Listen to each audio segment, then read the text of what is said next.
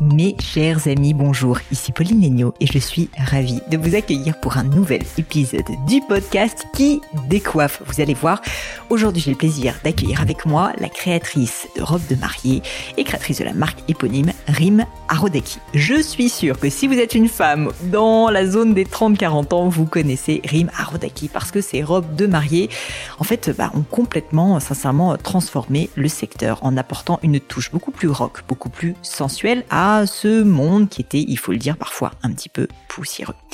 Rim nous parle dans cet épisode de ses origines syriennes, de ce que ses parents lui ont apporté comme valeur. Elle nous parle avec beaucoup de sincérité, j'ai trouvé, des périodes difficiles qu'elle a pu vivre en tant que fondatrice de son entreprise, fois le fait de réussir à trouver sa place en tant que créatrice et que femme dirigeante d'entreprise, c'est-à-dire apprendre à comprendre bah, les sujets autour de la comptabilité, autour de la gestion, mais aussi de bien s'entourer, puisque ce n'est évidemment pas toujours facile et que ça a été l'un des sujets sur lequel Rim a dû beaucoup travailler.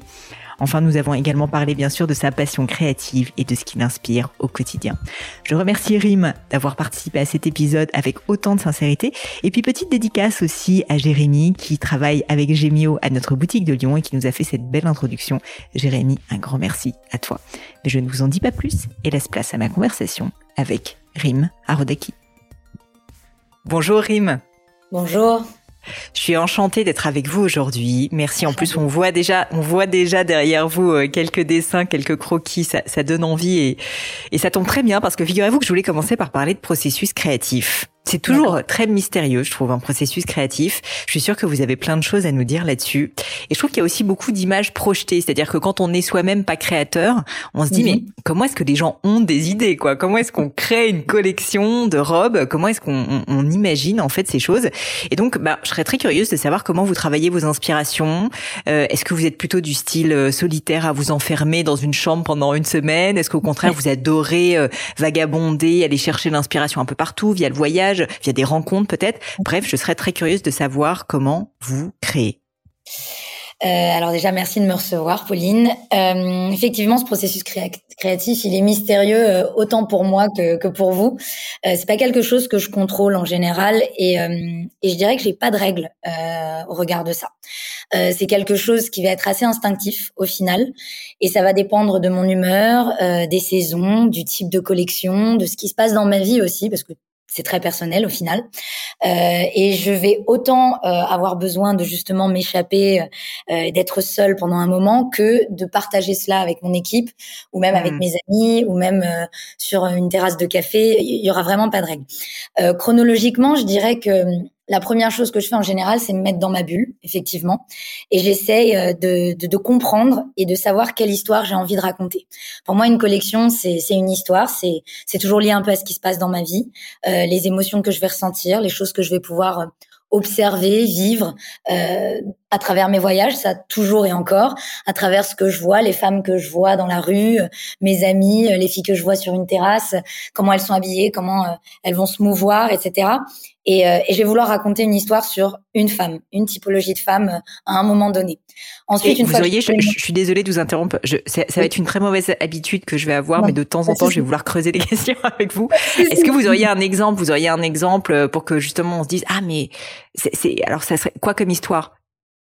Euh, pour une collection, par exemple, que vous auriez fait ces derniers temps. Pour une collection, bah, la dernière, euh, on va dire la dernière en date euh, qui me vient, euh, c'est la collection de la femme justement. Et la collection de la femme justement, c'était ce mélange de femmes fatales, affranchies, qui est évidemment le, le, le fil directeur de, de notre ADN, hein, ça toujours et encore. mais justement, je m'étais, je m'étais posé un été pour regarder la piscine avec Romy Schneider hmm. et ça, sa désinvolture et, et cette liberté qu'elle pouvait avoir et, et la façon dont elle s'habille et dont elle bouge avec juste une petite robe en satin jaune euh, en encolure américaine, le fait que Alain Delon lui défasse le chignon, tout ça, j'ai je sais pas, ça m'a fait vibrer, ça a fait écho en moi et j'ai j'ai mmh. vu cette femme justement euh, tellement libre et tellement euh, quelque part un peu fatale aussi et en même temps naturelle que j'ai eu envie de lui lui recréer une ode et un hommage en fait. Et du coup, c'est mmh. Le fil directeur après pour tout le reste. Et j'ai été ensuite, bah, évidemment, euh, me perfuser de toutes ces femmes, de toutes ces icônes. Et, euh, donc, j'ai, je me suis perfusée de films, de, livres. Euh, je, je, me suis évidemment mise sur Pinterest et j'ai essayé de trouver toutes les photos que, que qui, qui, soient le plus représentatives euh, possible de cette femme justement euh, vraiment affranchie, sexy et, assurément sexy et qui s'assume sexy. Et ça m'a pas dérangé justement d'aller sur ce terrain-là avec même une, pointe et un soupçon d'érotisme.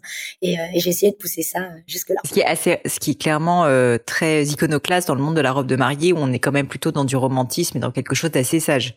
Absolument, absolument. Justement, euh, toute la complexité et la dualité de la marque, finalement, c'est de, de savoir justement et clairement doser euh, euh ce, ce, ce, cet équilibre entre sexy, hmm. sensualité et romantisme, parce qu'on s'adresse quand même à des filles qui ont envie et qui ont ce désir de romantisme ce jour-là. Euh, nous, on va essayer justement de les rendre encore plus femmes et de s'assumer en tant que femmes et, et justement de hmm. dire au revoir à cette petite fille un peu romantique, bucolique, presque trop attendue et, et un peu cliché aussi, on va pas se hmm. mentir.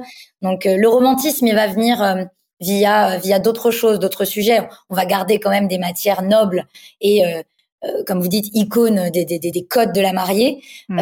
mais les coupes et, et, et l'attitude et, et, surtout le, le, le ton d'une campagne et la façon dont on va mettre en scène le produit, c'est ça qui va faire toute la différence au final.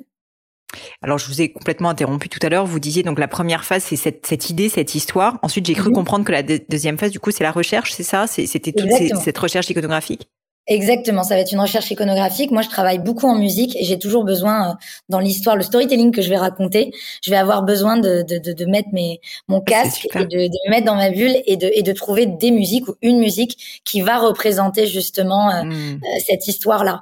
Euh, pour la femme, par exemple, je me suis inspirée d'une artiste qui s'appelle Sabrina Claudio, qui, a, qui est très down tempo, qui s'inspire beaucoup de l'univers aussi de Châté. Et, et donc, du coup, justement, il y a toute cette sensualité, cette extrême féminité et, cette douceur aussi quelque part en même temps qu'on ressent dans sa musique. Et j'ai trouvé que ça faisait totalement le lien naturellement avec la collection que j'avais envie de créer. Et alors après, j'imagine que la réalité nous rattrape, euh, puisqu'il y a un moment donné où il faut aussi produire, faire des patrons, réfléchir au prix, ces choses-là. Et donc ça, c'est la partie où l'équipe euh, joue plus un rôle avec vous, c'est ça?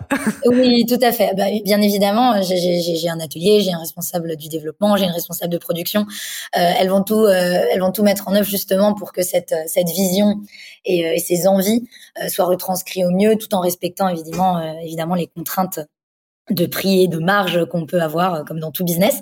Euh, et ça, c'est quelque chose qui vraiment va arriver dans un second temps parce que je vais d'abord euh, m'asseoir et évidemment faire les premiers croquis. Je vais laisser poser.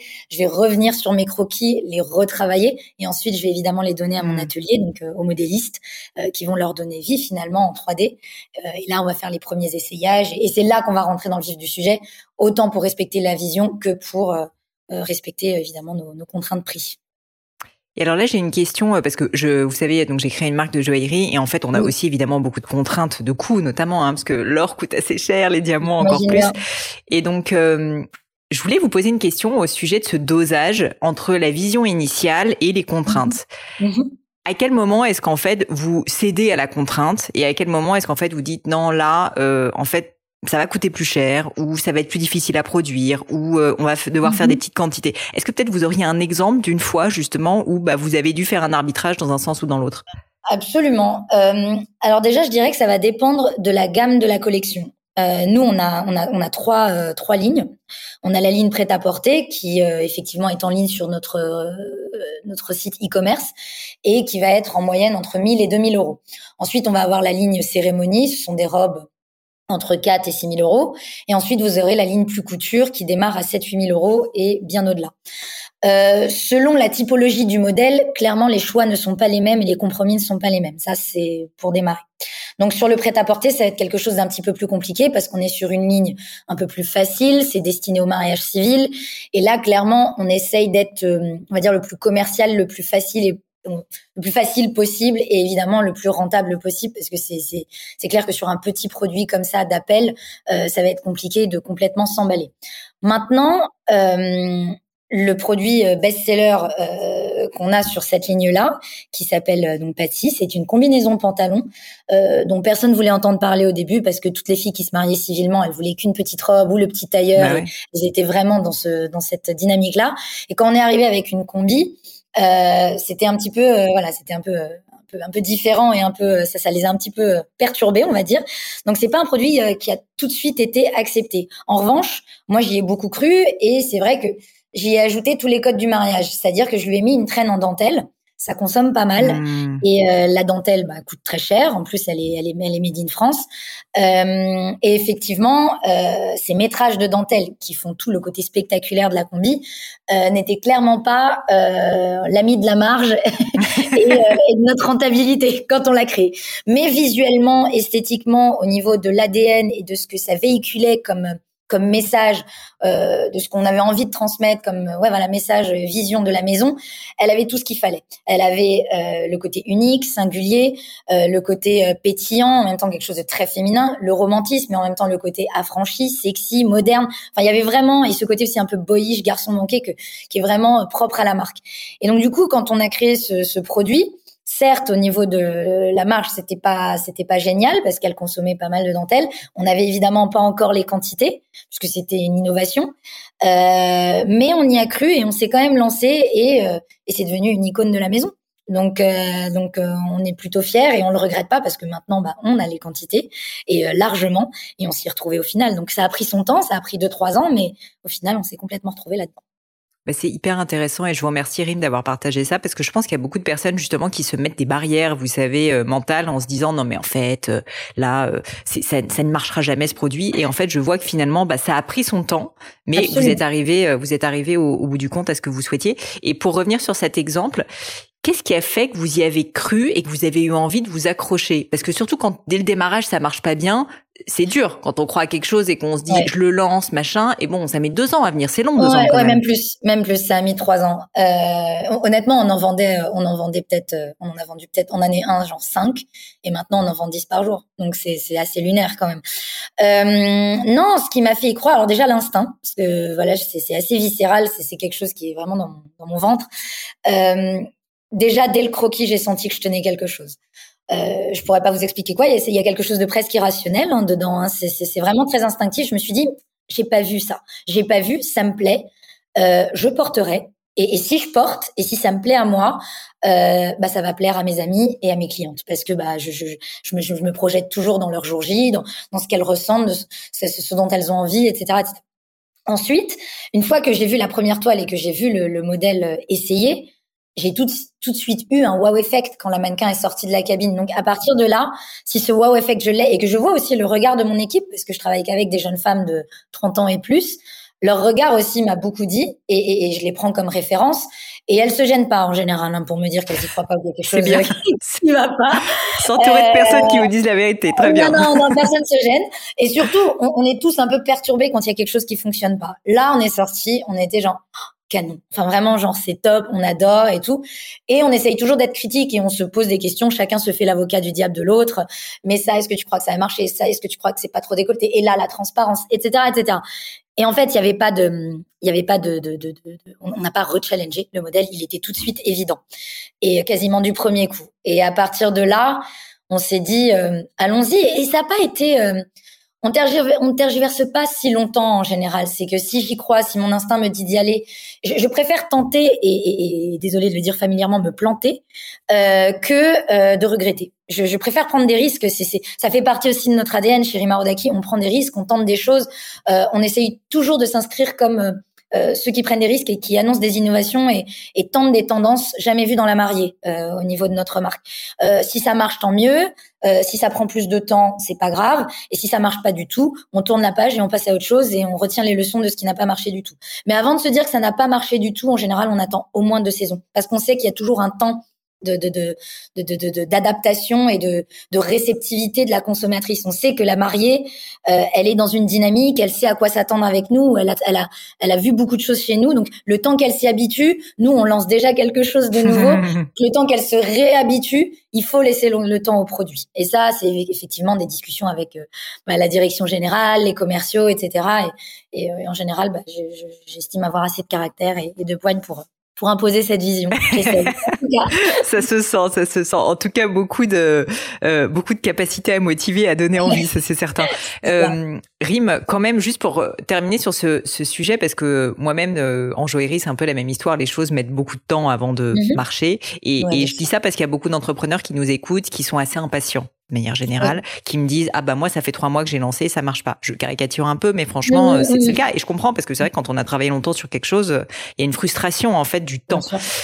Et donc est-ce que vous pourriez, si on file la métaphore de cet exemple, nous dire euh, en gros, au bout de trois ans, pourquoi, selon vous, est-ce que tout d'un coup, ça s'est mis à marcher? C'est qu'en fait, vous étiez un peu trop dans trop tôt. Euh, c'est parce qu'en fait, il a fallu continuer à faire du marketing. C'est parce que les clientes, en fait, ont besoin de répétition. Enfin, qu'est-ce qui s'est passé selon vous?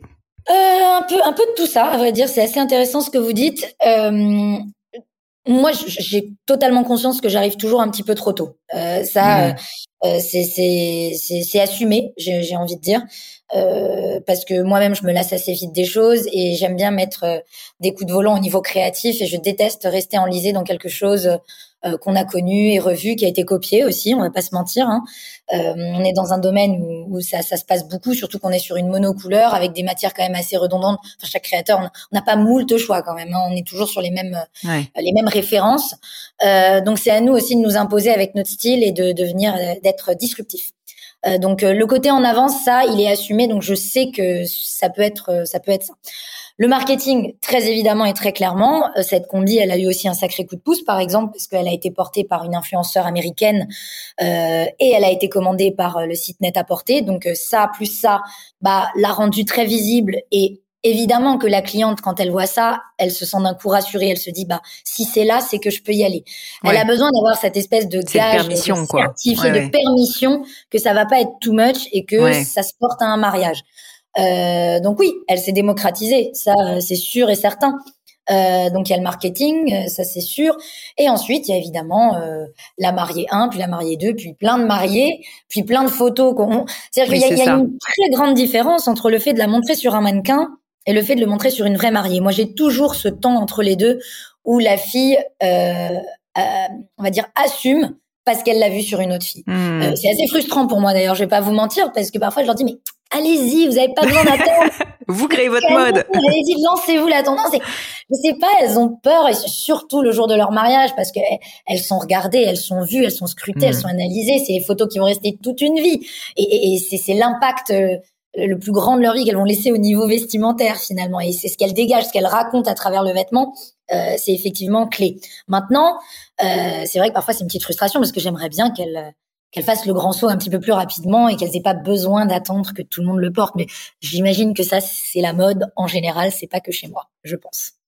Bah, merci. En tout cas, vous parlez avec tellement de passion de, de, de ces sujets. Franchement, ça, ça fait sourire. J'ai le sourire en, en, vous écoutant. Et, et, alors, justement, je voulais comprendre d'où vient cette passion et, et, si ça vous va revenir en arrière à votre enfance, euh, parler justement de là où vous avez grandi, de votre famille, vos parents. Comment était la petite Rim Est-ce que vous étiez déjà une, une, une petite fille ou une jeune femme aussi passionnée? Enfin, racontez-moi un peu ça. Alors totalement non, ça me dérange pas du tout de revenir à ça. Au contraire, j'en suis très fière. Euh, alors moi, j'ai grandi donc à Paris. Je suis née à Paris. Euh, mes parents euh, donc viennent de Syrie. Je suis d'origine syrienne. Ils sont arrivés en France il y a 50 ans. Et euh, c'est vrai que j'ai eu beaucoup de chance parce qu'ils m'ont fait baigner dans la culture et dans l'art en général. Euh, mon père était euh, directeur général de l'Institut du monde arabe, donc c'est vrai que les expos, la culture, c'était quelque chose qui était totalement présent à la maison. ma sœur est musicienne, elle est pianiste, elle a fait le conservatoire, donc depuis toute petite, la musique classique fait partie aussi de ma vie et de et de voilà de mon éducation, je dirais artistique, sensorielle, etc. Et ça clairement, je dirais euh, inconsciemment ou consciemment, euh, éduquer ma sensibilité et mon regard euh, sur le monde, sur la mode, sur les femmes et sur l'art en général. la culture était noble et on n'en avait pas honte. Et, et, quand, quand hmm. j'ai dit que je voulais être styliste et je l'ai annoncé assez tôt à mes parents, je devais avoir 8 ou 9 ans, Euh, au contraire, ils m'ont à fond encouragé et, soutenu dans ce choix-là. Depuis l'âge de 3-4 ans, je tiens le crayon, je dessine, je suis obsédée par ça. Euh, j'ai un décalage assez conséquent avec ma sœur, donc c'est vrai qu'elle est partie de la maison assez tôt, donc j'étais assez souvent seule. Et c'est vrai que m'enfermer dans ma chambre des heures euh, pour m'occuper, sachant que j'avais des parents aussi qui travaillaient beaucoup et qui étaient indépendants et qui m'ont appris à devenir moi-même indépendante, euh, je me suis mise au dessin très tôt et, et, dans mon univers et dans mon imaginaire très tôt. Donc avec un fond de musique, parce qu'il y avait toujours ma sœur ou, euh, qui traînait dans le coin, qui jouait de la musique, qui jouait du piano, mon père qui écoutait euh, euh de l'opéra ou des concertos ou des symphonies. Donc toujours sur un fond de musique classique. Donc la musique présente mille fois à la maison et enfermée dans ma chambre, dans mon monde, à créer, imaginer d'abord des tenues pour mes poupées, hein, c'est un peu cliché, et ensuite pour pour pour les femmes de ma famille, donc ma sœur et ma mère.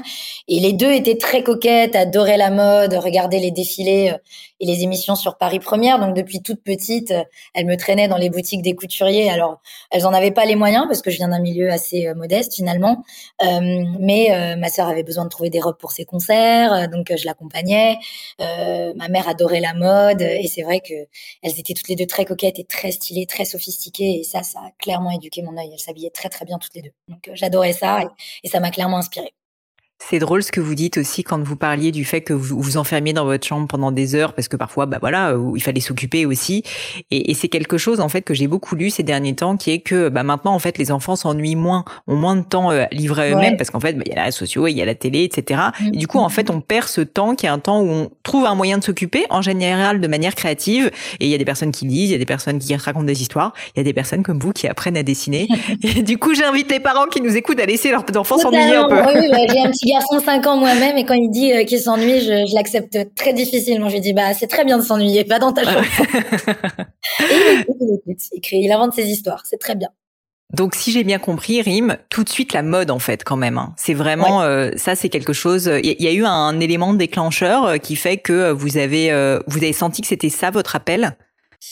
Il y en a eu plusieurs, je dirais. Il y a bah, il y a très clairement le fait que c'était perçu comme quelque chose de, de noble et, et de et d'assumer chez moi parce que euh, justement je viens d'une famille orientale euh, et euh, malgré tout ce qu'on peut penser euh, bah moi les femmes chez moi elles adoraient s'habiller elles étaient très coquettes mmh. et elles étaient sexy justement très sexy très féminines et, et c'était assumé donc j'ai adoré ce, justement d'être entourée de, de, de, toutes ces femmes fortes et je parle aussi de mes tantes mes cousines etc tout adoré ça et, et j'ai ça ça m'a fait rêver, inspiré, parce que j'admirais ces femmes-là justement, libres. Euh, voilà, elles fumaient, elles buvaient. Alors c'est pas ça, mais, quand j'étais petite, de loin, je me disais oh là là, c'est incroyable, euh, oriental, mais quoi. Donc euh, c'était c'était super. Euh, et ensuite, bah évidemment, j'étais une petite fille j'étais assez vite, je suis devenue assez vite pulpeuse, on va dire. Et j'étais pas une fille toute mince, j'étais assez ronde quand j'étais petite. Et, et c'est vrai que de d'imaginer de, des vêtements et me balader, je me créais un idéal et, et, je, et, je, soignais un petit peu mes petits complexes en fait quand j'étais adolescente.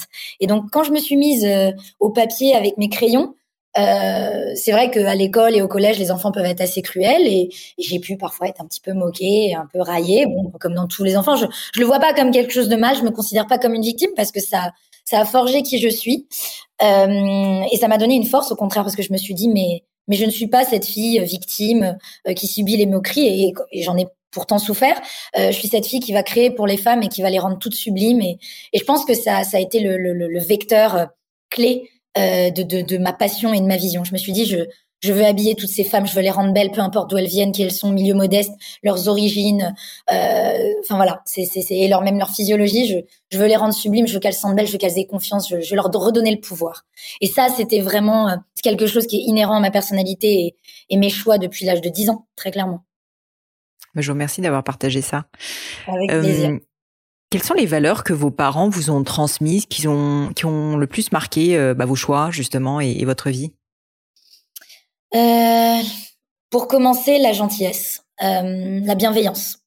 c'est quelque chose avec lequel je ne peux enfin je, je, dois vivre avec. C'est j'ai beau essayer d'être parfois un peu cruel un peu dur un peu, un peu plus dur aussi dans le business et, même en tant que patronne ou manager euh, j'ai un cœur tendre. C'est quelque chose. Ils sont comme ça. Et euh, et je me vois pas créer aimer les femmes et et parler à leur cœur sans avoir ce cœur tendre moi-même. J'ai besoin de cette bienveillance et de cette gentillesse. Ils me l'ont transmise euh, et j'essaie de la transmettre autant à mon équipe euh, qu'à mes clientes à travers mon travail. Cette bienveillance, c'est tout. Voilà.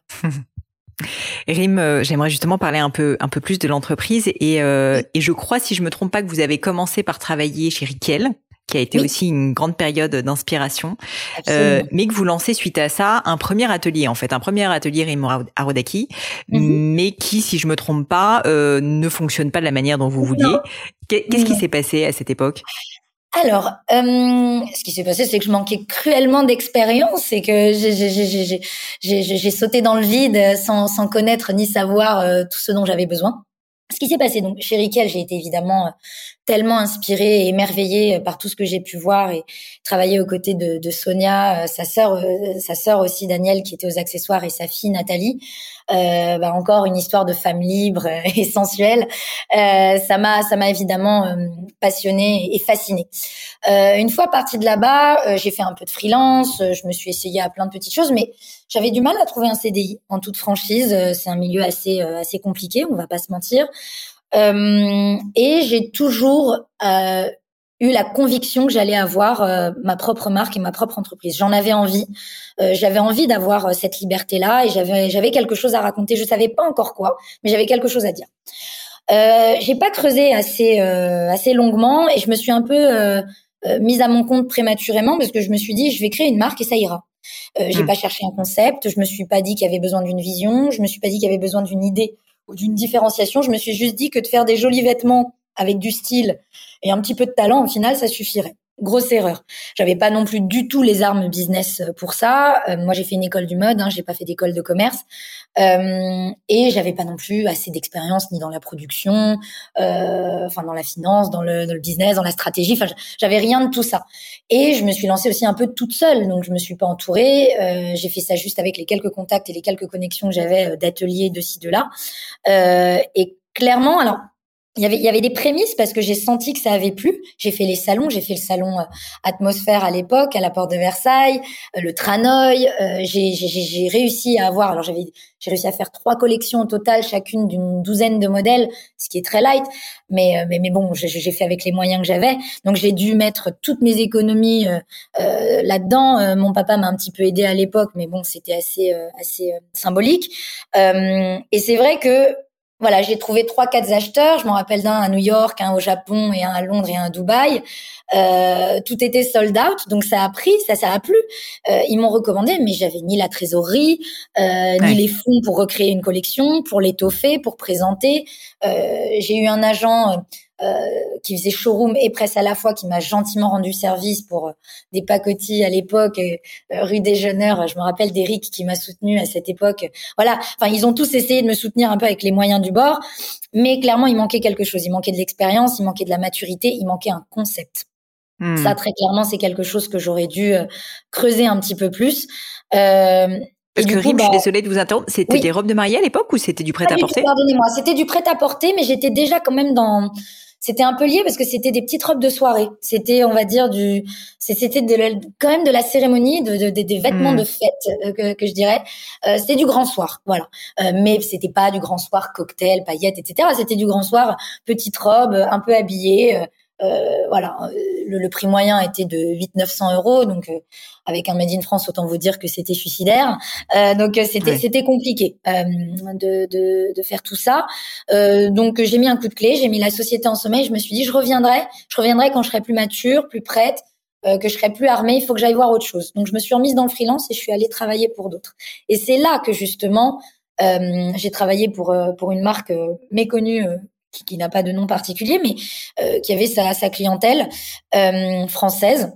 Et j'ai fait, euh, j'ai fait du freelance pour eux, pour du grand soir et de la mariée. Et, et c'est juste en travaillant dans la mariée, alors eux faisaient des choses assez classiques et conventionnelles finalement, mais en disant, mais tiens, il n'y a, y a, pas grand-chose.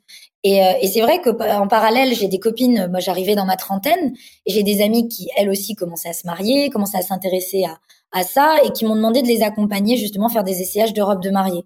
Il y a apparu une créatrice à l'époque que j'admirais, que je trouvais qu'il faisait un très beau travail, qui s'appelait Delphine Manivet. À part elle, qui avait vraiment amené quelque chose, tout le reste, je trouvais ça très très, pardonnez-moi du terme, poussiéreux et, mmh. euh, et assez classique. Et, euh, et effectivement, je je retrouvais pas le lien entre ma copine ou mes copines qui avaient beaucoup de style, qui adoraient la mode ou qui travaillaient dans la mode et qui, qui avaient vraiment beaucoup d'allure, euh, c'est là, à cette époque, c'était des parisiennes. Euh, et justement, c'est ces boutiques de robes de mariée qui vendaient que des robes de Cendrillon, euh, hmm. voilà, euh, pas du tout en accord avec euh, ce qu'elles ressentent, ce dont elles ont envie, etc. Et je me disais, mais elle est où cette marque qui justement fait le lien avec ces filles-là et qui leur parle et, et qui va justement s'adresser à elles et comprendre ce dont elles ont envie, tout en étant une mariée? Et c'est là que, du coup, j'ai réactivé la société et je suis partie dans mon autre concept. Voilà. Mais c'est hyper intéressant parce que je pense que on, on, a bien souvent quand on lance une entreprise euh, une euh, bah, toujours cette impatience, hein, cette, cette cette notion de se dire bah en fait je vais lancer, ça va marcher tout de suite. Et là finalement votre exemple est assez merveilleux de ce point de vue-là parce que je trouve que ça, ça montre en fait que bah, parfois on prend une première direction, c'est pas tout à fait la bonne. Ça veut pas dire qu'il faut abandonner, mais ça veut dire qu'il faut parfois mettre en stand-by, continuer différemment. Et honnêtement, euh, je trouve que l'exemple est assez assez dingue parce que avoir quand même le recul de mettre en sommeil la société faire cette pause et donc ne pas s'acharner quand même. Vous avez eu ce recul, quoi. Euh... Oui, oui, Bah déjà financièrement, euh, on va pas se mentir, j'avais besoin de, de, gagner ma vie. Euh, Encore une fois, je, je, je, j'avais envie d'être indépendante et je voulais pas euh, subir quoi que ce soit ou d'être au bord du gouffre. Donc je me suis arrêtée avant que ce soit un drame justement et je me suis dit ok, euh, va te refaire financièrement, va gagner ta vie, va apprendre, va observer. Euh, J'essaye toujours de garder un peu ça comme fil directeur hein, dans mes dans mes projets, l'humilité. Je me dis que c'est c'est c'est voilà, j'ai pas inventé l'eau chaude et même aujourd'hui, encore aujourd'hui, euh, même si la, la société fonctionne très bien et que on est, comme on peut dire, leader ou établi, euh, c'est jamais fini pour moi. Donc euh, justement, se renouveler, se remettre en question et, et garder toujours en tête que que voilà, l'humilité, c'est vraiment ma guideline numéro un. Et alors, quand vous relancez euh, pour la deuxième fois Rimarodeki, euh, est-ce que cette fois, ça se met entre guillemets à marcher tout de suite, ou là aussi, faut prendre son bâton de pèlerin? Certes, vous aviez compris qu'il fallait faire de la robe de mariée, en tout cas, c'était votre euh, différenciation forte. Mais, mais, mais comment se passent les premiers mois? Alors les premiers mois, euh, alors j'ai d'abord créé un blog euh, pour être tout à fait franche parce que je me suis dit je vais d'abord pour il faut que je me fasse connaître et euh, mm. Instagram n'était pas encore là. Euh, il y avait Facebook évidemment et il y avait l'ère des blogs donc c'était la grande époque Garance Doré et, et, compagnie et même Chiara Ferrani qui lançait tout juste The Blonde Salade donc c'était vraiment à cette époque là. Et je voyais ces blogueuses évidemment vivre de leur métier de blogueuse. Moi, je voulais pas devenir blogueuse. Par contre, je me disais que le blog était un super vecteur, un super moyen pour transmettre et pour mettre en scène mon travail, mes inspirations et mon univers. Donc j'ai créé ce blog euh, en racontant mes histoires. Donc j'ai partagé mes croquis, mes premières toiles, mon univers, mes inspirations. Euh, donc c'était autant par des textes que par des visuels. Je faisais des mood boards et euh, assez vite euh, j'ai eu une audience euh, parce que justement je parlais de mariage et personne n'en parlait à l'époque. Hmm. c'était le début des blogs mariage aussi, mais ils parlaient que de mariage alors que moi je parlais vraiment de la mode dans le mariage. Hmm. Et en fait j'ai une autre blogueuse de mariage qui a parlé de moi qui m'a amené aussi du trafic. Et puis j'ai eu mes premières clientes comme ça qui sont venues sur mon blog et qui m'ont dit "Et eh, coucou, je me marie. Est-ce que ça te dit de faire mon projet euh, de robe Et en fait, j'ai, on va dire, je me souviens exactement du chiffre parce que c'est devenu un peu euh, mon chiffre porte-bonheur. J'ai 14 clientes l'année 1 qui m'ont fait confiance alors que j'avais pas de collection, j'avais pas de book, j'avais rien, j'avais juste un univers et un blog et qui se sont sentis proches de, de ça et euh, qui sont venus donc me voir et j'ai réalisé des pièces uniques pour elles et j'avais toujours pas d'argent, hein, donc euh, en fait leurs acomptes m'ont servi à, à, financer tout ça. Donc euh, c'était ça l'avantage avec la mariée, c'est que on se dit toujours ah il faut pas penser à l'aspect business. Bah si, euh, le fonds de roulement je l'avais pas, donc comment j'allais faire? Bah j'allais prendre 50% d'acompte. Leurs 50% d'acompte m'ont clairement aidé à acheter la matière première, à payer les couturières, etc. J'ai construit, enfin j'ai fabriqué, j'ai conçu pardon leurs robes et ces 14 robes, une fois qu'elles se sont mariées j'avais toujours pas les moyens hein, de créer une collection. Euh, et je leur ai dit, est-ce que je peux vous les emprunter après votre mariage pour euh, les shooter sur un mannequin? Et c'est devenu mon, mon, premier lookbook. Incroyable comme histoire. Tellement entrepreneurial, j'adore. Exactement, exactement. Oui, oui, c'est vrai. Il faut aller chercher les ressources là où elles sont. c'est vrai, c'est vrai. Donc voilà, euh, et, c'était c'était hyper intéressant parce que une fois que j'ai mis en scène, parce que je savais déjà ce que je voulais faire, j'ai pris j'ai pris ma première mannequin, je me rappelle Constance, qui était pas mannequin d'ailleurs, mais qui était une fille magnifique, et je l'ai mise pieds nus, voilà, les cheveux lâchés, un peu décoiffés, avec du col noir. Justement, j'avais déjà cette vision de femme euh, libre et affranchie et je l'ai mis sur un fond gris et je me suis inspirée d'un shooting de Patrick de Marchelier euh, pour Vogue et je l'ai mise en scène avec ses robes blanches de façon très pure, très minimaliste. Et là, pour le coup, ça a tout de suite pris. Et c'est là que l'aventure a démarré une fois que ces photos euh, ont été communiquées. Eh ben, c'est inspirant. Je je j'aimerais quand même parler aussi des parties un petit peu plus difficiles parce que en faisant mes recherches sur vous, j'ai vu que bah vous êtes créatrice, euh, et maintenant aussi leader et businesswoman. Mais c'est pas forcément si facile à concilier. Euh, déjà parce que comme on en parlait au début, c'est la boucle est bouclée, bah il y a souvent justement parfois des contradictions. Et puis mhm. d'autre part parce qu'en fait il faut apprendre un autre métier quand même. Euh, Est-ce que vous pourriez nous parler aussi de cet apprentissage euh, de devenir la dirigeante de Rima Rodaki? Oh, Vous avez combien de temps? Oh j'ai tout mon temps. Alors oh là, euh, alors c'est pas encore fini, on va pas se, on va pas se mentir, c'est jamais fini. Encore une fois, euh, c'est un process, c'est un processus. Euh, ça a commencé depuis le premier jour et c'est encore là aujourd'hui.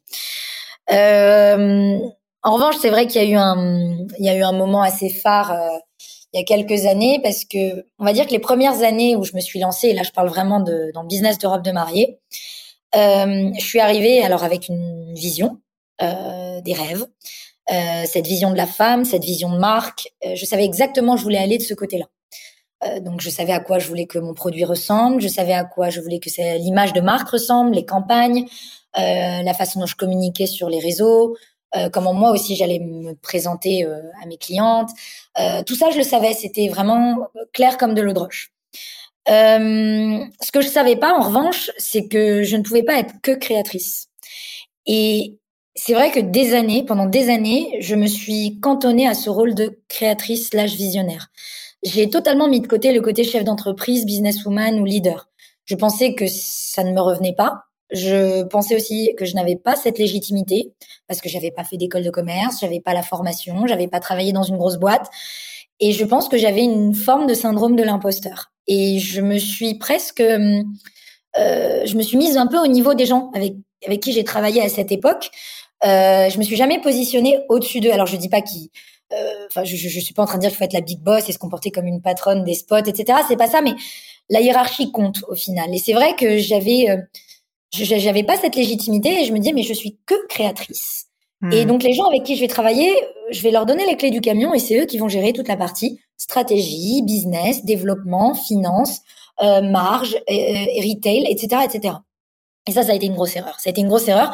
Alors euh, qui est aussi totalement euh, euh, ma responsabilité en partie parce que c'est c'était inconscient mais c'est vrai que je ne pouvais pas me cantonner qu'à ce rôle de, de, visionnaire. Il fallait que je mette les nez dans les, le nez dans les chiffres. Il fallait que je comprenne mes contraintes de production. Il fallait que je comprenne ma marge.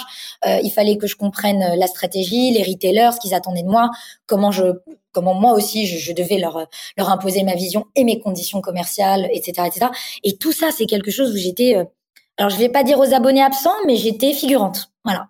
Et, euh, moi je me disais non mais moi c'est vraiment la com, la, com, le produit, euh, euh, la vision et puis tout ça c'est à vous. Et au final, bah, ça donnait pas que des bonnes choses parce que c'est vrai que j'étais avec des gens, en tout cas j'avais les moyens à cette époque de prendre des gens plutôt inexpérimentés, qui n'avaient pas toujours de très bonnes intentions, qui n'étaient pas toujours là pour les bonnes raisons, pour être honnête avec hmm. vous. Ils voulaient le côté fame, sexy de la marque, mais personne voulait au final surmonter les manches et, euh, et vraiment, euh, euh, je dirais avec loyauté, ferveur et engagement, emmener la marque vraiment là où on avait envie. donc, je pense qu'il y a eu, voilà, il y a eu des erreurs de parcours, il y a eu de ma faute comme de la leur, et c'est vrai qu'on j'ai dû revoir totalement ma façon de penser et de fonctionner euh, au sein de, de, de, de l'organisation. Et, euh, et, et c'est vrai que je me suis pas non plus entourée de. Enfin, moi, je n'étais pas DG de ma propre boîte. J'étais présidente, mais j'étais pas DG. Et euh, j'ai pas eu des DG particulièrement honnêtes. Euh, et, et c'est vrai que c'est important de le dire parce que c'est plus fréquent qu'on ne croit, et surtout pour des créateurs ou des créatrices qui se qui se disent, bah je ne suis pas capable, et donc qui mettent un peu, qui font l'autruche quoi, qui mettent la tête dans le sable. Mais en fait, il faut quand même comprendre un minimum son propre j'ai business. Fait ça, J'ai fait ça. ça. Ça a été mon erreur. J'ai naïvement été. Euh, j'ai fait partie de cette équipe-là de créatrices qui ont fait l'autruche. Euh, et, qu'est-ce qui a fait que qu'est-ce qui a fait que vous en êtes sorti? Qu'est-ce qui a qu'est-ce qui a été le déclic? Vous vous êtes dit, bah, je, je reprends le contrôle de ma boîte, en fait, quoi. Alors, euh, en toute sincérité, euh, il y a quelques années, euh, c'est devenu, c'est devenu la pagaille au niveau des process, au niveau du people.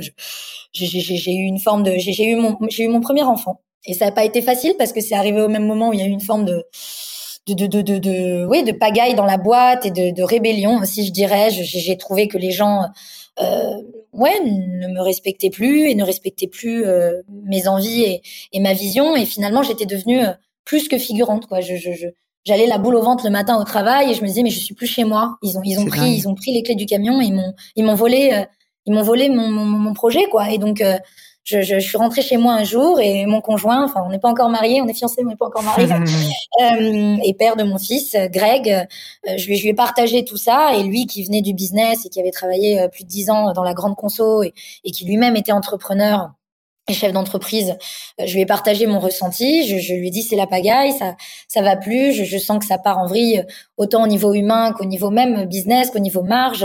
Enfin, il y avait plein de choses. Euh, il y avait tout à revoir. Il y avait plus de process. C'était une croissance. En plus, on était au moment où on faisait, on avait des indicateurs de plus 30 chaque année. Donc euh, la, la boîte grandissait de façon hmm.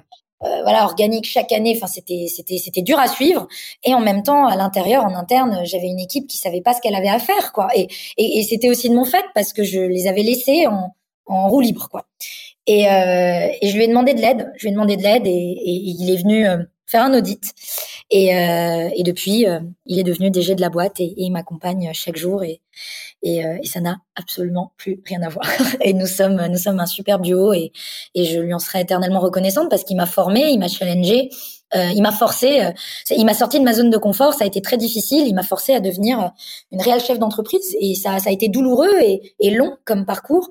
Mais, euh, mais, mais oui, il m'a tapé sur les doigts. Il m'a dit c'est aussi ta faute, c'est aussi ta responsabilité. Et, et maintenant, il faut que tu te retrousses les manches et, et que, tu ne sois pas que créatrice. Il faut que tu manages les gens, il faut que tu les vois en one-to-one, il faut que tu fasses des réunions, il faut que tu leur, tu leur demandes des comptes, il faut que tu sois là à tous les entretiens d'embauche, il faut que euh, voilà que tu as ta patte, as ta vision, ton ADN, que tu les perfuses, il faut que ce soit à tous les étages. Tu peux plus juste être la créatrice dans sa tour qui crée, qui fait des belles choses. Euh, faut que tu y ailles quoi. Ça, c'est ton moment. Et là, j'ai totalement changé ma vision et, ma perception et, et, euh, et, je dirais que même votre vision sur vous, sans doute, et même votre vision sur vous-même. Ouais, complètement, complètement complètement. Et maintenant, je me vois plus comme justement cette cette chef d'entreprise, cette businesswoman. Et, et je dis pas que je saurais tout faire, parce que clairement non. Et, euh, et chacun euh, sait ce qu'il a à faire et comment il a à le faire.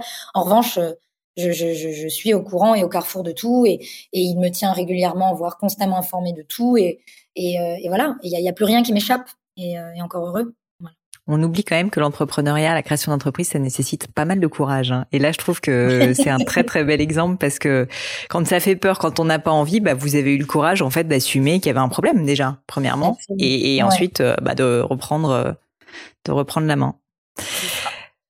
Encore une question un peu euh, difficile, même si euh, je connais tous les succès et, l'audience aussi de, de Rima mais euh, vous avez évoqué à plusieurs reprises le fait bah, que vous avez un enfant. Mm. Et, et, je crois avoir lu quelque part que bah, le monde de l'entrepreneuriat et puis la création de cette marque qui a si bien marché, bah, ça a nécessité franchement des sacrifices. Alors peut-être pas liés à, à, la maternité, mais de manière générale, on va dire sur votre santé, peut-être, je sais pas, les amis, etc. Là aussi, est-ce que vous pourriez euh, bah, nous dire un peu les choses telles qu'elles sont vraiment sur ce sujet? Euh, Des sacrifices, euh, il y en a évidemment, et encore aujourd'hui, il y en a eu à tous les étages. Il y en a au niveau de la famille, parce que dans la famille, tout le monde ne comprend pas toujours vos choix et, le pourquoi vous faites ça. Il y en a certains qui peuvent se sentir exclus, isolés de vos succès. et, euh, de ce qui vous arrive. Donc euh, c'est très difficile de, de, continuer à leur dire que vous êtes là pour eux et que vous les aimez malgré tout, mais que mais que vous avez besoin de vous exprimer et de faire tout ça et que ces succès ne vous ont pas changé. Donc euh, c'est plus le regard des gens qui change. C'est pas c'est pas tant vous.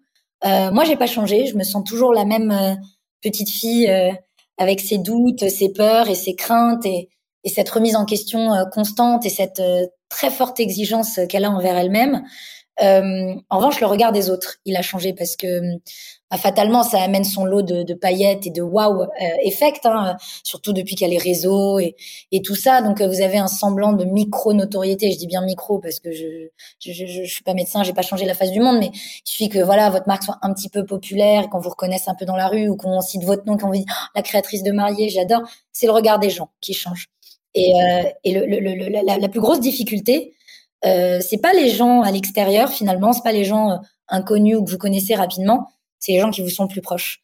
Et, euh, et moi j'ai trouvé que c'était euh, mes plus, c'est avec mes plus proches collaborateurs euh, qui ont été, qui sont devenus des amis, et, et, et, avec aussi des membres de ma famille que ça a été le plus difficile.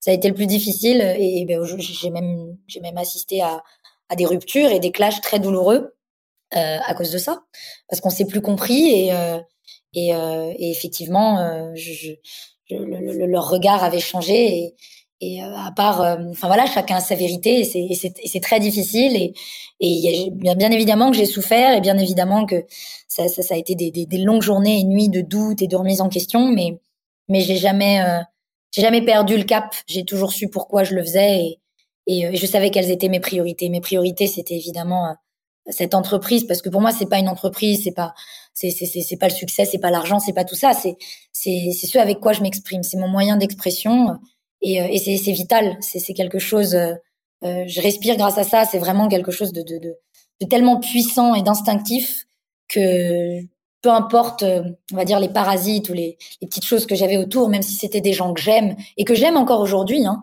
euh, voilà je pouvais pas les laisser euh, euh, me détourner de ça parce que c'était trop précieux. Et ensuite, évidemment, la maternité, euh, bah, ça a été un des plus gros challenges pour moi. Je le dis en toute franchise.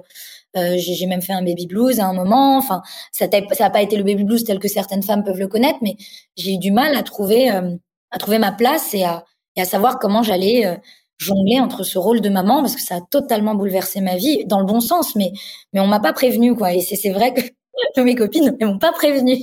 Et, euh, et j'avais cette entreprise et, et ces 25 personnes qui travaillaient pour moi et qui m'attendaient euh, et qui étaient assez jeunes aussi.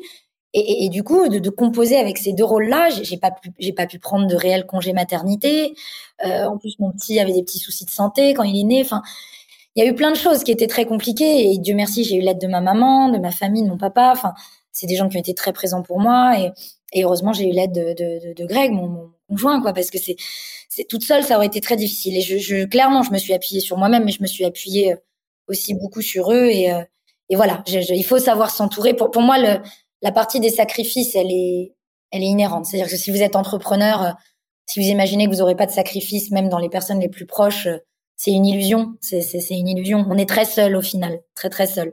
Et alors comme ça, ça donne pas très envie. Hein. On va dire oh là là, mon dieu, c'est pas fun et tout.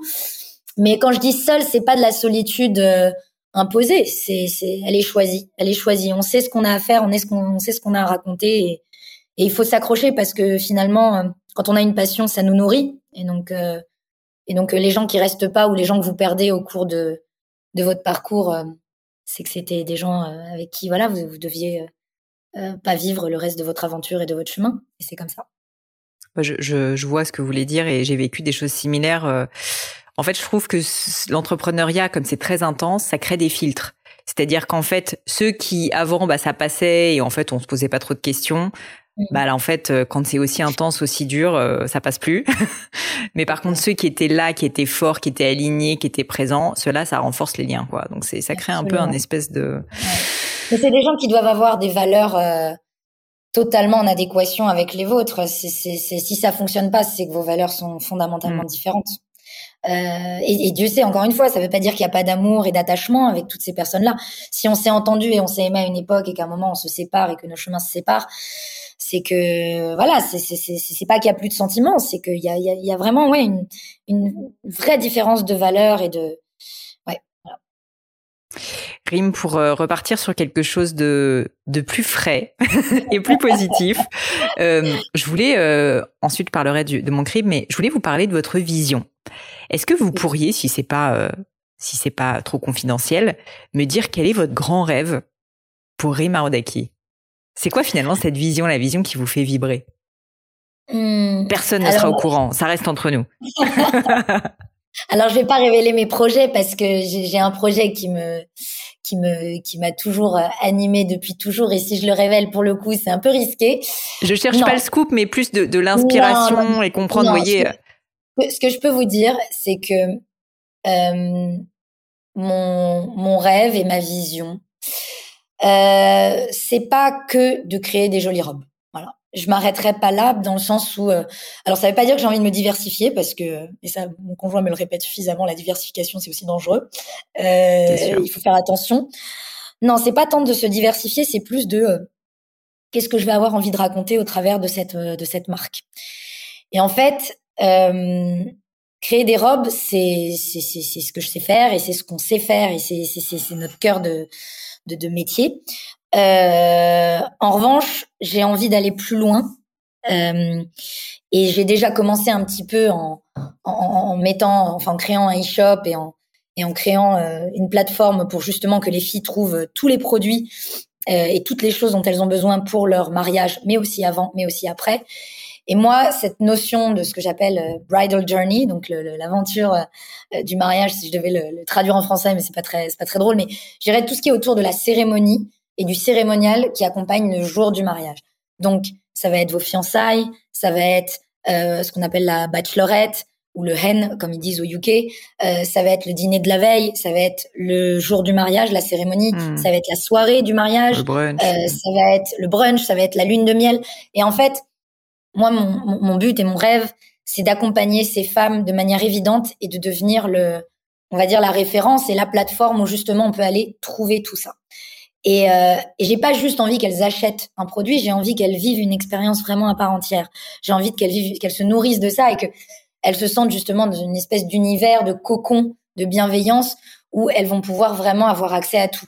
Donc ce serait avoir accès à des pop-up où elles peuvent venir se faire coiffer, maquiller pour justement trouver des inspirations pour euh, le, jour de leur mariage, ça va être pour trouver leur look, euh, ça va être voilà tout cet accompagnement unique euh, qui va pas que s'arrêter au jour J. Et, euh, et justement, j'ai envie de les faire voyager comme quand on crée des collections croisières euh, et qu'on fait ça dans des destinations à chaque fois assez assez magiques. justement, on a envie de de, de, de, de, rendre le voyage comme partie intégrante de notre ADN. voilà justement cette cette évasion, euh, ce rêve, etc., etc. Donc c'est pas juste ah j'ai une cérémonie, j'ai une église, hop je vais chez Rima Rodaki. Non, c'est vraiment j'ai envie d'étendre ce rêve à, justement toutes ces cérémonies, tous ces hmm. moments clés de sa vie euh, où euh, où elle vit voilà l'amour dans, dans, dans, ces moments. Quoi. Pas tous ces états. Exactement.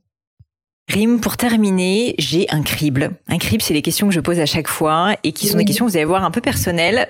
Pas toujours facile, je vous préviens, parce qu'un peu philo, mais euh, mais mais en tout cas euh, intéressante, je pense. La première, c'est est-ce que vous avez vécu dans votre vie un grand échec, votre plus bel échec, si je puis dire, euh, dont vous pourriez nous parler, et les enseignements que vous en avez tirés?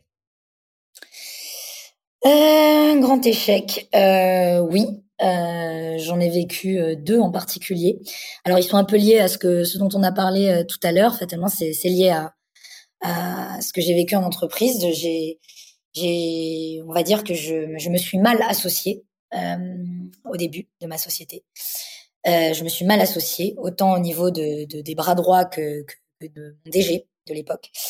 Euh, et ça, ça, a été, on va dire, game changer pour moi, par rapport au fait qu'il fallait toujours que, je suive mon intuition et que je m'y réfère et que je me fasse confiance. Parce que j'ai eu, j'ai eu des signaux et des indicateurs comme quoi ça le ferait pas. Hein je l'ai eu et je me suis pas assez écoutée, je me suis pas assez fait confiance. Et, euh, et j'ai grandi à l'issue de ça. Je, je, regrette rien. C'est ce qui a forgé et façonné euh, la femme et, la chef d'entreprise que je suis aujourd'hui. Aucun regret, jamais. Mais euh, mais ça m'a ça a été très douloureux, mais euh, mais ça m'a ça m'a fait perdre un peu de temps. Ça, ça voilà, ça ça m'a fait prendre quelques détours. Mais, mais ça a été évidemment un très grand apprentissage, un, très grand apprentissage. Pardon. Bah, et puis sur le fait de s'écouter et, de suivre ses instincts, comme vous disiez, qui est euh, quelque chose qu'on on nie souvent quand on est entrepreneur parce qu'on se dit mais j'en sais rien, je suis perdu. mais bon. S'il y avait quand même quelque chose à refaire, qu'est-ce que vous referiez différemment? Ça peut être personnel, professionnel, peu importe. S'il y avait quelque chose à refaire, euh, je pense que j'essaierais d'aborder. Euh, euh, je pense que je m'associerais avec mon conjoint plus tôt je pense qu'on aurait, euh, je pense qu'on aurait euh, Et je sais qu'il y a beaucoup de gens qui disent oh là là, travailler en couple, mon Dieu, quel enfer. Alors je vous dis pas que ça a été facile, hein, loin de là, ça l'est toujours pas. Euh, mais c'est passionnant et euh, c'est vibrant et, euh, et, je pense qu'on on aurait. Alors je dis pas qu'on aurait changé les choses, on aurait été plus vite parce que peut-être qu'on aurait fait des erreurs, mais je pense que on aurait été, euh, ouais, on aurait créé plus de magie encore ensemble. Qu'est-ce que vous trouvez beau? Qu'est-ce qui vous émeut? Mmh. Mes enfants mes enfants, euh, leur fraîcheur, leur amour euh, inconditionnel, euh, leur, leur candeur et, les pépites, les phrases qui nous sortent au quotidien chaque jour, c'est merveilleux. À l'inverse, Rim, qu'est-ce qui vous irrite? Est-ce qu'il y a des choses dans la vie que vous supportez difficilement, que vous trouvez pas acceptables, qui vous irritent? L'arrogance. J'ai beaucoup de mal. L'arrogance et, et l'esbrouf. C'est deux choses qui me, qui me mettent en colère même. Est-ce qu'il y a une cause qui vous tient à cœur? Absolument. Euh, la cause animale, c'est quelque chose euh, qui me tient énormément à cœur depuis toujours. Oui, j'ai vu d'ailleurs que vous étiez très vigilante euh, à n'avoir que des vêtements qui sont cruelty free. On n'est pas les best in class, mais c'est vrai qu'on essaye toujours d'avoir une empreinte et d'être conscient à ce niveau-là. Est-ce qu'il y a une maxime, une citation qui vous tienne à cœur, qui vous tient à cœur, que peut-être vous pourriez partager avec nous? Je sais pas, une phrase que vous répétez de temps en temps, un peu votre petit pep talk à vous, quoi. euh, oui, je... il y en a une que j'aime beaucoup, que j'ai lue il y a pas longtemps d'ailleurs. Préférez toujours l'étoile qui vous guide au soleil qui vous brûle. C'est une phrase Préférez. Que Préférez, toujours l'étoile qui, vous guide au soleil qui vous brûle. C'est un petit peu lié à ce que je viens de dire avant. C'est euh, plutôt se fier à son intuition et, et son instinct euh, plutôt qu'à les l'esbrouf ou les paillettes ou ce qu'on voit, ce qui est visible devant mmh. vous et on va dire la flatterie, toutes ces choses-là. Voilà. Je comprends. Alors là, j'ai ma, ma, question non poétiquement correcte que j'aime beaucoup, je vous préviens. euh, Est-ce que vous avez une croyance qui est controversée? Autrement dit, vous constatez en lisant la presse autour de vous, socialement, peut-être en France ou ailleurs, hein, que vous avez quelque chose sur lequel vous êtes plutôt pas d'accord avec le, public. Alors j'espère que je vais pas me faire des ennemis avec ça. Euh, oui, j'en ai une. Elle est assez, elle est assez récente à vrai dire. Euh, je dirais que c'est le fait de suivre euh, les tendances quand il s'agit d'inclusivité. Euh, je trouve que ça a été un sujet qui a été beaucoup, euh, beaucoup rapporté, beaucoup évoqué euh, ces derniers temps, encore plus depuis deux ans. Et euh, c'est quelque chose qui m'a, qui a été un, un sujet qui m'a particulièrement chagriné, voire mis en colère par moments, parce que j'ai vu que ce sujet d'inclusivité, il était souvent mis sur le tapis pour répondre à une pression des social media, une pression de la société, la peur du jugement du consommateur euh, plutôt que de le faire par réelle conviction ou parce que euh, vraiment ça répond aux valeurs d'une marque. Et donc aujourd'hui, on va voir. Euh, alors c'est sûr, hein, maintenant il y a de l'inclusivité partout, mais j'ai l'impression qu'on le fait pour le faire. C'est oh là là, on a peur de se faire lapider sur les social media. Oh là là, bah donc je vais mettre en scène telle personne et puis telle ethnie et puis telle physionomie, etc. peu importe si ça fonctionne avec les valeurs de ma marque et tout ce que j'ai pu euh, véhiculer et prôner depuis euh, des, des, années, Il n'y a pas de profondeur et il n'y a pas d'honnêteté, quoi. Exactement. Et d'ailleurs, euh, là, j'ai vu qu'il y avait pas très longtemps, enfin, là, là, il y a, y a deux semaines, tout le monde s'est érigé dans la Fashion Week de New York et, et de Londres, comme quoi la maigreur était de nouveau revenue et qu'il y avait beaucoup moins d'inclusivité que l'année dernière. Mais il y a rien d'étonnant. Il y a rien d'étonnant parce que les gens l'ont fait par souci de, hmm. de, de, de, de, voilà, de, ils se sont souciés de ce qu'allaient penser euh, les consommateurs. Donc ils ont répondu à, ce qu'on va dire, un buzz, un effet de mode, un effet d'opportunité. Euh, donc ça a joué même pas deux saisons. Et puis maintenant, on est back tous les euh, aux mauvaises habitudes. Donc voilà, c'est quelque chose qui, qui, ouais, qui, qui me chiffonne, qui me met en colère, qui m'énerve, que je trouve fondamentalement hypocrite, voire humiliant aussi pour justement ces gens qui sont désormais inclus euh, pour moi, l'inclusivité, c'est pas ça. L'inclusivité, c'est l'authenticité et c'est d'être en ligne avec euh, qui on est, ce qu'on a envie de raconter et si ça, ça, ça, ça, fait sens avec la collection et, et, les valeurs de votre marque. Rim, je vous remercie d'avoir partagé ça parce que je vous rejoins et je pense que l'honnêteté, l'authenticité, c'est plus facile à dire qu'à faire et la preuve. Donc, euh, c'était, c'était, je trouve, très inspirant. Un sujet sur lequel vous avez changé d'avis? Un sujet sur lequel j'ai changé de vie. Euh, ma vision de l'échec. en général. Qu'est-ce que vous voulez dire? Bah finalement, en fait, le mot échec, il n'existe pas. Pour moi, échouer, c'est c'est se retrouver dans une posture vraiment inconfortable. Et en fait, c'est rien de plus qu'une opportunité incroyable de revoir sa stratégie. Voir le positif partout. Exactement. Donc en fait, je trouve ça au final euh, merveilleux. Ouais, je je pense que peu importe le succès que vous aurez, il va se nourrir de vos erreurs, de vos échecs. Peu importe la taille de votre succès, avant, pendant, après, même quand quand une boîte est petite, moyenne ou plus grosse, euh, je trouve que les échecs c'est au final c'est douloureux mais c'est merveilleux. C'est une opportunité de opportunité de revoir sa stratégie et de grandir et de rebondir et de revenir encore plus fort. Mais avant, vous n'aviez pas cette croyance? Non, pas du tout. J'en avais honte même de l'échec. Pour moi, c'était quelque chose de...